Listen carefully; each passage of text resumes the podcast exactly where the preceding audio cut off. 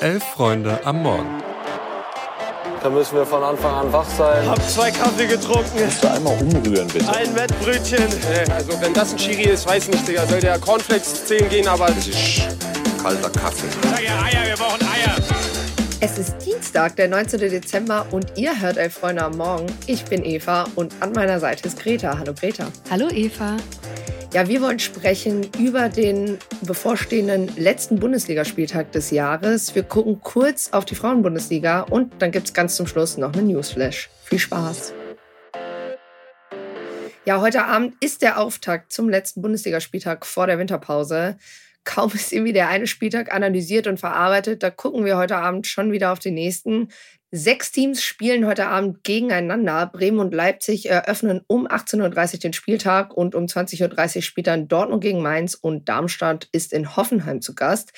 Wir haben auch heute ein letztes Mal für dieses Jahr unseren Lieblingsjoker Nils Petersen am Start und wollten von ihm wissen, was bei ihm vor dieser Hinrunde am meisten hängen geblieben ist.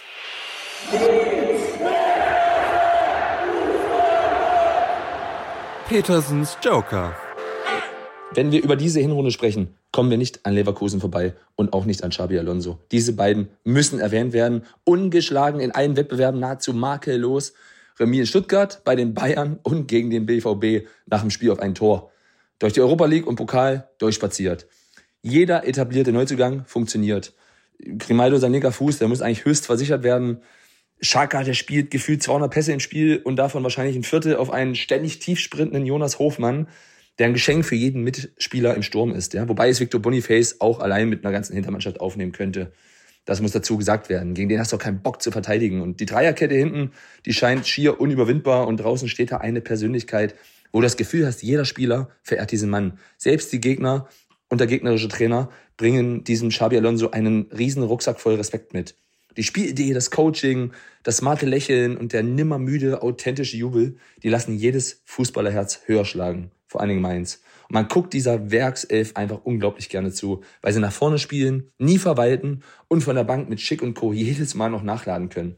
Respekt an dieser Stelle für Bayer Leverkusen. Und Respekt für die Mannschaft, die es schaffen wird, dieser Werkself mal weh zu tun und sie zu besiegen. Dann bin ich auch gespannt, ob dieser Flow Beständigkeit hat.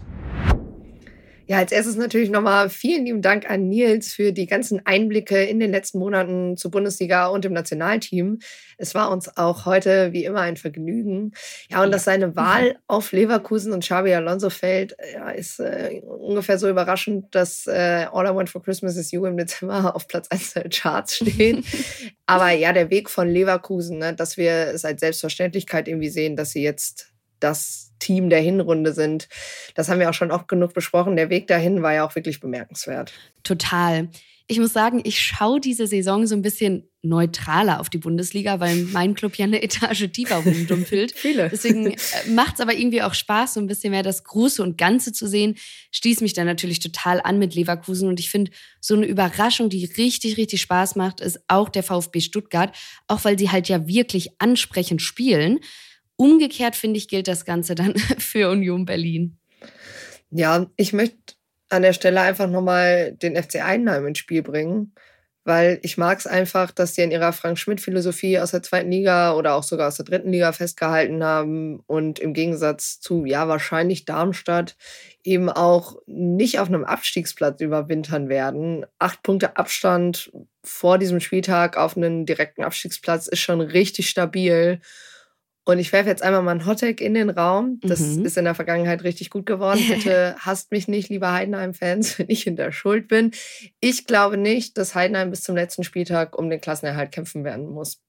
Ich glaube, die schaffen das davor. Sie profitieren dabei natürlich auch von den schlechten Leistungen von unter anderem Köln und Mainz. Mainz ist ein gutes Stichwort. Äh, die spielen ja, wie gesagt, gegen den BVB an diesem Spieltag ja, jetzt irgendwie einen Witz über dieses Duell, die Bedeutung, Tradition oder die letzten Spiele dazu machen, das spare ich mir. Klar ist aber auch, äh, Dortmund hat keine überzeugende Hinrunde gespielt. Ich glaube, ein Sieg könnte jetzt so zum Jahresende so ein bisschen Versöhnung irgendwie bringen. Gleichzeitig glaube ich aber auch, wenn das ein Unentschieden oder sogar eine Niederlage gibt, wird das nochmal so richtig für Unruhe sorgen. In meinen Augen wackelt der Stuhl von Terzic nämlich ordentlich. Ich glaube, das ist nur eine Frage der Zeit, bis der entlassen wird. Jetzt gar nicht unbedingt kurzfristig, so in den nächsten paar Tagen bis Wochen oder so, aber längerfristig, boah, glaube ich schon. Ja, wenn das wirklich so ist, da frage ich mich ja wirklich, wer da dann kommen sollte. Ne? Also klar, spielerisch kann es bestimmt besser werden, aber so langsam würde ich als BVB-Fan schon ein bisschen verzweifeln, welcher Trainer denn da endlich auf Dauer Jürgen Klopp beerben kann, sowohl wenn es ums Mentale geht, als auch das Spielerische, weil gefühlt wird ja danach seit weiß ich nicht wann gesucht. Ähm, ja, und ob Hoffenheim den passenden Trainer gefunden hat, das steht ja auch noch so ein bisschen in den Sternen, ja, beziehungsweise vielleicht auch in der Kaderzusammenstellung. Die sind heute hm. Abend natürlich klar Favorit gegen Darmstadt, wenn man einfach nur auf die äh, Tabelle guckt. Ja, und bei Darmstadt, ja, deren Niederlage gegen Wolfsburg am Wochenende, die war schon echt irgendwie unglücklich, weil die nicht unbedingt die schlechtere Mannschaft waren und dann ja auch noch in Überzahl gespielt haben. Aber ich glaube, das ist so der Unterschied zwischen den beiden Aussteigern, also zwischen Darmstadt und Heidenheim, weil Heidenheim holt sich einfach die wichtigen Punkte, auch wenn sie vielleicht nicht die beste Mannschaft sind oder nicht den allerschönsten Fußball spielen, aber sie sind halt extrem effektiv und holen sich halt die Punkte, wenn sie die Chance haben. Und bei Darmstadt fehlt dann irgendwie auch am Ende das Glück. Ach, geh mir weg mit dem Darmstadt-Wolfsburg-Spiel. Das habe ich geguckt, da war kein Leckerbissen. Naja, ähm, ich glaube, bei der TSG liegt es einfach so ein bisschen äh, am, am Kader, weniger am Trainer. Ich glaube, deren Leistungslimit liegt halt da. Man ist ein gutes Mittelfeldteam. Aber lass uns mal weitermachen.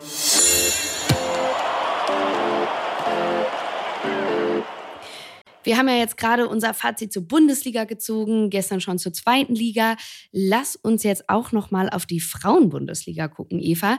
Mich persönlich muss ich sagen, hat es positiv überrascht, dass die Eintracht aus Frankfurt nach einem Jahr durchwachsenen Saisonstart jetzt doch noch auf Platz drei überwintert. Ich finde, die haben sich da echt bemerkenswert zurückgekämpft. Ja, bin ich voll bei dir, auch weil sie das dann obenrum wieder ein bisschen spannender machen, weil ja. ich muss halt schon nochmal sagen, ich finde es immer wieder schreckend, darüber haben wir beide, glaube ich, auch schon mal hier geredet, wie groß die Schere ja unter anderem zwischen den Aussteigerinnen und den, ich sag mal, alteingesessenen Teams in der Bundesliga ist und dann eben nochmal zwischen Bayern, Wolfsburg und dem Rest der Liga. Und Total. ich finde auch, da muss einfach echt dringend was passieren und vorzugsweise tatsächlich in den Strukturen, ne, dass die ähm, Spielerinnen auch wirklich vernünftig sich nur auf Fußball konzentrieren können. Aber ich muss auch gleichzeitig sagen, ich finde es schon erschreckend, wie schlecht die Saison vom MSV Duisburg ist.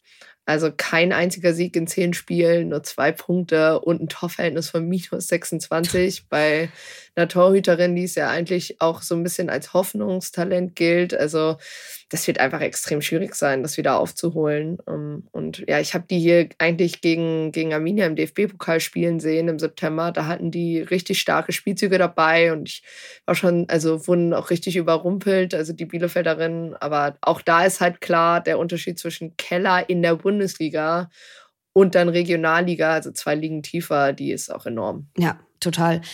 An dieser Stelle äh, nochmal Grüße an unseren Kollegen Luis, der ja immer von der SGS Essen schwärmt. Ihr wisst schon, letzter großer Frauentraditionsverein. Ich muss sagen, wenn irgendein Ruhrgebietsclub erfolgreich ist, äh, freut mich das so wie, also Moment, freut mich das mit Einschränkungen.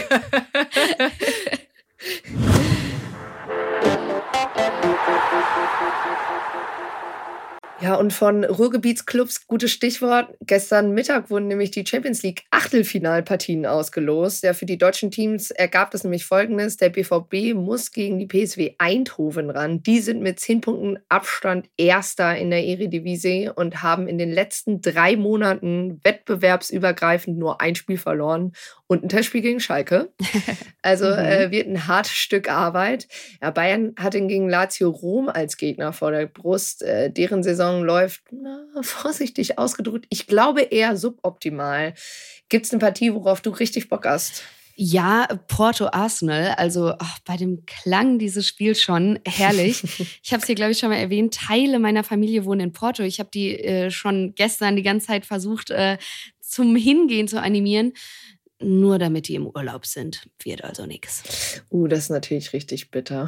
Liebe Grüße. Ja, ja wir werfen nochmal einen kurzen Blick auf die zweite Liga. Die ist zwar seit Sonntag in der Winterpause, liefert newstechnisch aber nochmal ab. Hansa Rostock hat nämlich einen neuen Trainer. Mersa Celibegovic, äh, ja, vor allem aus seiner Zeit in Regensburg bekannt, übernimmt die Kogge.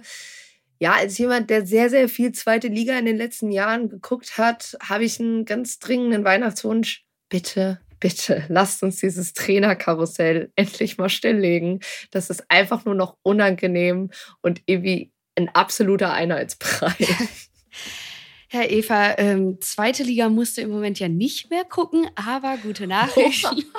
Die dritte Liga hat auch eine englische Woche, da redet ihr dann wahrscheinlich morgen ganz in Ruhe drüber. Und noch ein Hinweis, das Themenfrühstück gibt es heute nicht wie gewohnt vormittags, sondern ab 16.30 Uhr wegen der Weihnachtsfeier. Ich glaube, mehr muss man dazu nicht sagen. Und damit wünsche ich euch einen guten Start in den Tag und dir natürlich auch, Eva. Ciao.